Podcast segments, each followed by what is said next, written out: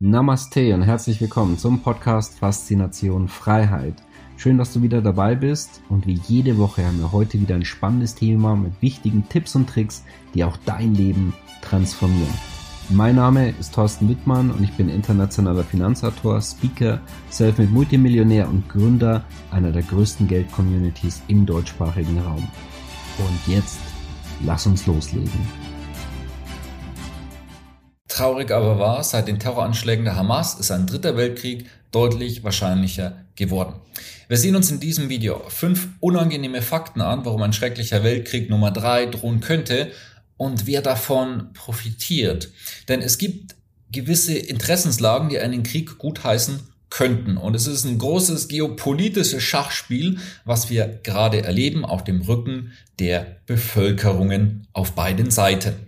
Und das schauen wir uns heute, ich versuche es möglichst neutral, das Ganze und objektiv weiterzugeben. Denn wir durchleuchten in diesem Video faktenorientiert die Situation im Nahen Osten und fünf komplexe Eskalationsebenen, die zu einer solchen Eskalation führen könnten und es im Hintergrund vielleicht sogar angetrieben wird, was so natürlich nicht offen kommuniziert würde.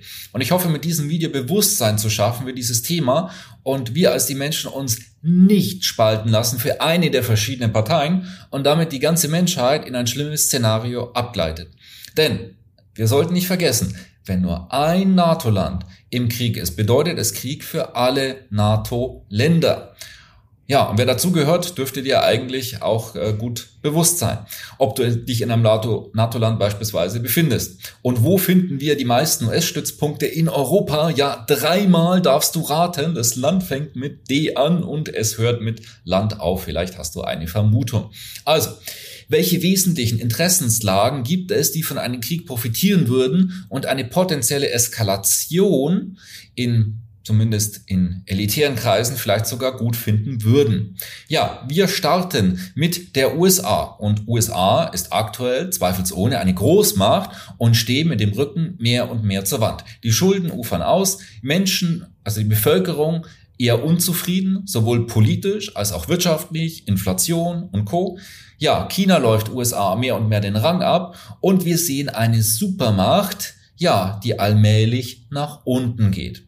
Und der Westen allgemein, dazu zählt auch Europa, ist massiv angeschlagen mit Öl, mit Gas und steht in der Wirtschaft, also innenpolitisch in sehr, sehr vielen Ländern, ja, eher mit dem Rücken zur Wand.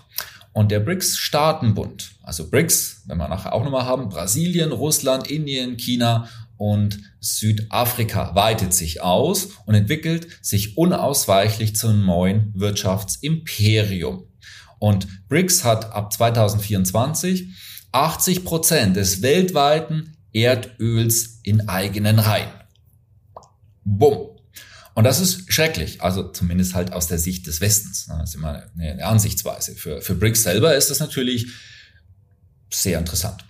Ja, diese hochgradige wirtschaftliche Abhängigkeit ist meines Erachtens auch übrigens der Doppelhauptgrund zusammen mit einem weiteren großen Angstthema und wir jeden Tag in den Medien lesen und warum Elektrizitätsautos und erneuerbare Energien so kopflos und ungestüm vorangebracht werden.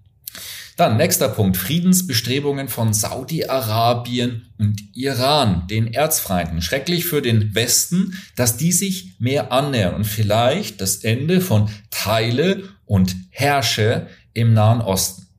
Im Übrigen, wenn es da eine Pipeline gäbe zwischen Saudi-Arabien und dem Iran, ich persönlich, und das war als kleiner Tipp für die beiden Länder, ich würde die gut bewachen. Wie auch immer, die USA weiß um diese Punkte, was wir gerade durchgehen. Ich habe keinen Zweifel, dass diese Dinge dort diskutiert werden und es werden Hardliner mit dabei sein, ja, die einen Krieg vielleicht dann eher jetzt interessant finden und nicht erst auch in zehn Jahren oder, oder nie.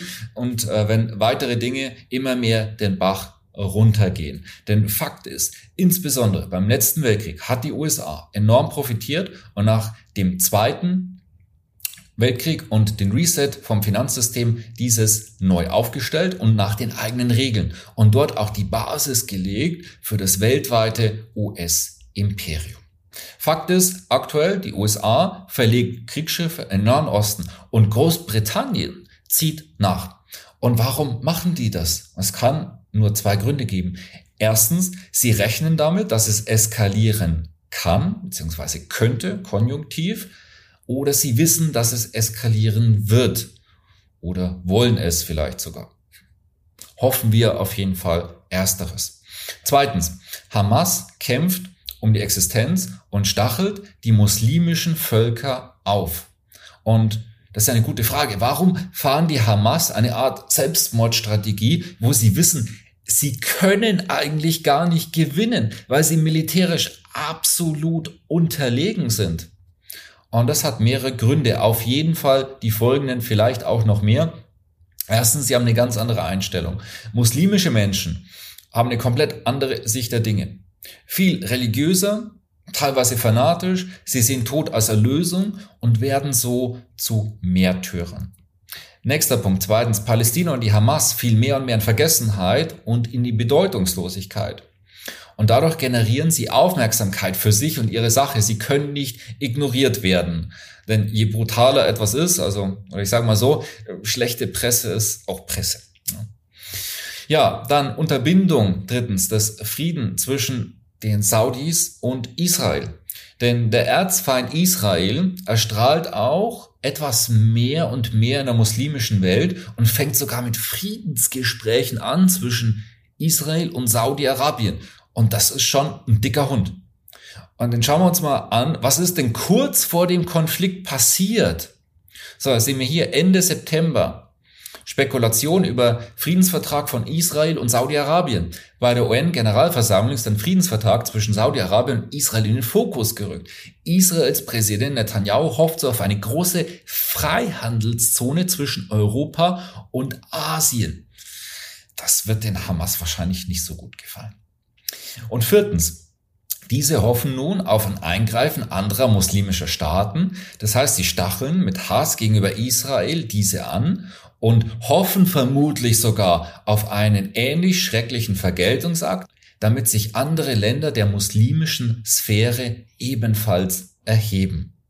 Und auch rufen sie auf zum Dschihad. Das ist ja eine Art muslimischer Kreuzzug. Dieser wird übrigens im Koran beschrieben als die Anstrengung, den Kampf auf dem Wege Gottes, wird von fanatischen Muslime-Anhängern interpretiert mit kriegerischen Handlungen. Nicht von allen natürlich, aber von manchen, von den Fanatikern.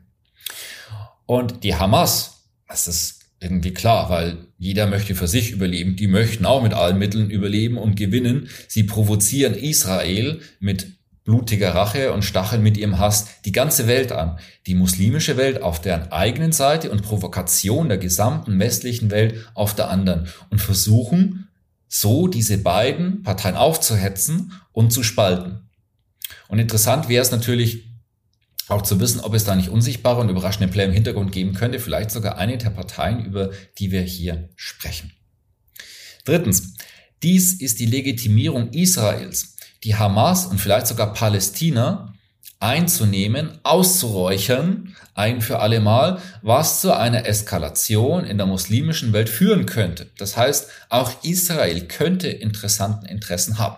Also, ich bin ja immer noch total baff. Das ist eine der besten Armeen der Welt. Tausende Raketenbewegungen nicht sehen konnte. Eine der bestgeschützten Grenzen der Welt. Es sind keine Anfänger dort. Ne? An mehreren Stellen von Traktoren und Paraglidern eingenommen werden konnte und eine der besten Geheimdienste der Welt. Ja, das alles verpennt hat. Aber hey, jeder hat mal einen schlechten Tag oder hat schlechte Monate, was es ja gebraucht hat, um das Ganze vorzubereiten. So, und denken wir mal drüber nach. Interessant. Aus der Perspektive von Israel ist ja folgendes. Wenn jetzt mal Gaza komplett geräumt wäre und die Bewohner als Flüchtlinge weltweit verteilt wären, gibt es ja schon erste Vorschläge, ja, wir könnten die alle aufnehmen, ja, in Europa. Ich meine, hey, wir haben noch Platz, oder? Na, und wäre doch eigentlich eine sehr gute Is Situation für Israel und äh, dieser vermaledeite Gazastreifen da endlich kontrolliert wird na, oder wäre. Ja, können Sie jetzt einen solchen Einsatz rechtfertigen, ohne weltweit verurteilt zu werden für das ganze Leid, was das auch bedeutet? Auf jeden Fall viel mehr, denn Sie wurden ja Opfer von brutalen Terroranschlägen. Das ist Fakt. Aber ein solcher großer Militäreinsatz, und wenn die wirklich einmarschieren und zum Bodentruppeneinsatz wirklich kommen sollte, kann zu der genannten Eskalation mit Iran und anderen muslimischen Staaten führen. Dieser kommt Okay, hoffen wir, äh, wie auch immer, weil werden alle Karten noch mal ganz neu gemischt. Dann wird es natürlich spannend, was das für Reaktionen bedeutet. Und aus dem Grund ähm, haben sie es wohl auch noch nicht gemacht und werden es hoffentlich auch nicht machen. Viertens, nächste Dimensionsebene. Die BRICS-Staaten emanzipieren sich immer mehr vom Westen und verfolgen glasklar eigene geopolitische Interessen, vor allem hier auch ha, wirtschaftliche Führung von China und dort haben wir einen weiteren Konflikt mit Taiwan. Fakt ist, der globale Süden kommt mehr und mehr. Januar 2024, nicht mal so lange hin, beginnt die BRICS-Erweiterung und sechs neue Länder kommen dazu und fast alle im Nahen Osten. Und welche sind das? Iran, Iran, Saudi-Arabien, die Vereinigten Arabischen Emirate, Ägypten, Äthiopien, auch nicht so weit weg übrigens, und Argentinien als vollwertige Mitglieder. Und was ich hier in meinem ersten Israel-Video direkt danach mit inzwischen fast 400.000 Views bereits gesagt hatte, China ist der Erzrivale schlechthin von den USA und beobachtet mit Adleraugen, was da gerade passiert. Denn es könnte die große Chance plötzlich sein, ja, mit Taiwan einem China wieder zu vereinigen. Und wenn jetzt ein zweiter größerer Krieg kommt, also jetzt nach Ukraine, Russland, hier nochmal zweite Brandherd, dann ist die Wahrscheinlichkeit nochmal deutlich gestiegen, dass es da auch in Asien krachen könnte, in einem dritten Krieg und wir dann auch, auch dadurch in einem, mitten in einem dritten Weltkrieg sein könnten. Das heißt, je mehr Kriege USA parallel führt, umso wahrscheinlicher ist es, dass neue dazukommen. Dann fünftens noch, Mächte und Lobbyisten im Hintergrund, die wir nicht öffentlich sehen, aber aktiv agieren. Möchte ich einfach ein paar, ein paar interessante Punkte hineingeben. Was, was könnte sein, was wir nicht mitbekommen? Weil nur weil etwas nicht in den Nachrichten steht, heißt es ja nicht, dass da nichts passiert. Wir bekommen in den Medien das ist wichtig, das generell zu wissen. Immer nur ein Mini-Bruchteil zu hören und halt die Dinge, die wir hören sollen. Das ist meiner Erfahrung nach in jedem Mediensystem der Fall. Übrigens egal wo. Und die meisten Menschen glauben ja danach, dass sie ja so umfassend informiert seien über Fakten. Und wir wissen ja nie, was wir nicht hören. Und in der Wahrheit hören wir oft nur verschiedene Propagandavarianten, die oberflächlich auch logisch klingen und der einfache Geist nimmt es dann eben als Wahrheit an. Und Fakt ist, Krieg ist ein großes Business und es gibt immer Profiteure auch im Hintergrund. Und Rüstungsindustrie hat eine große Lobby und sie lieben Kriege. Und auch diejenigen, die zum Beispiel Rüstungsindustrie ähm, direkt gehört oder indirekt gehört, wie vielleicht ähm, große Konzerne dahinter. An Regierungen ablenken vom eigenen Versagen und ähm, ausbluten von, von den Feinden und ähm, ja, dann elitäre, supranationale Institutionen, die, die eine Art Reset vielleicht propagieren, um das System danach zu ihrem Vorteil zu nutzen. Ja, wie beschrieben, damit meine ich jetzt gar, nicht explizit die USA, beziehungsweise haben darüber gesprochen, aber wir haben das gesehen beim Zweiten Weltkrieg. Wenn man sich da gut positioniert, beziehungsweise wenn man sowas gewinnt, ja, dann kann es ziemlich gut laufen danach. Ne? Und das ist für mich auch einer der Hauptgründe, warum es Kriege gibt. Das sind geostrategische und geopolitische Gründe. Unabhängig von dem ganzen Leid, was es natürlich bewirkt. Ähm, und Kriege sind aus, aus dieser Perspektive ein hervorragendes Mittel, Mittel, um die Welt nur zu ordnen, Grenzen zu verschieben, und alte Grenzen aufzulösen oder neue Währungen einzuführen. Vielleicht ja digitale Währungen, wo es ansonsten schwierig wird, dass die Bevölkerung das so akzeptiert. Aber wenn im Prinzip alles schon Schutt und Asche ist, muss ja irgendwie danach weitergehen und vielleicht dann auf digitalere Art und Weise. Gut. Falls es eskaliert, wo bist du aller Voraussicht nach aus der Schusslinie? Wir gesehen, NATO-Staaten, dann haben wir gerne, könnten wir sehr, sehr schnell auch einen Krieg auch in Europa haben. Das heißt Europa, viele Fragezeichen. Kontinental, ähm, wo du aus der Schusslinie bist, ähm, sehr, sehr wahrscheinlich Australien, Südamerika und auch Mittelamerika tendenziell, ähm, Afrika ebenfalls. Und auch, ja, ich sag mal, eher neutralere asiatische Länder.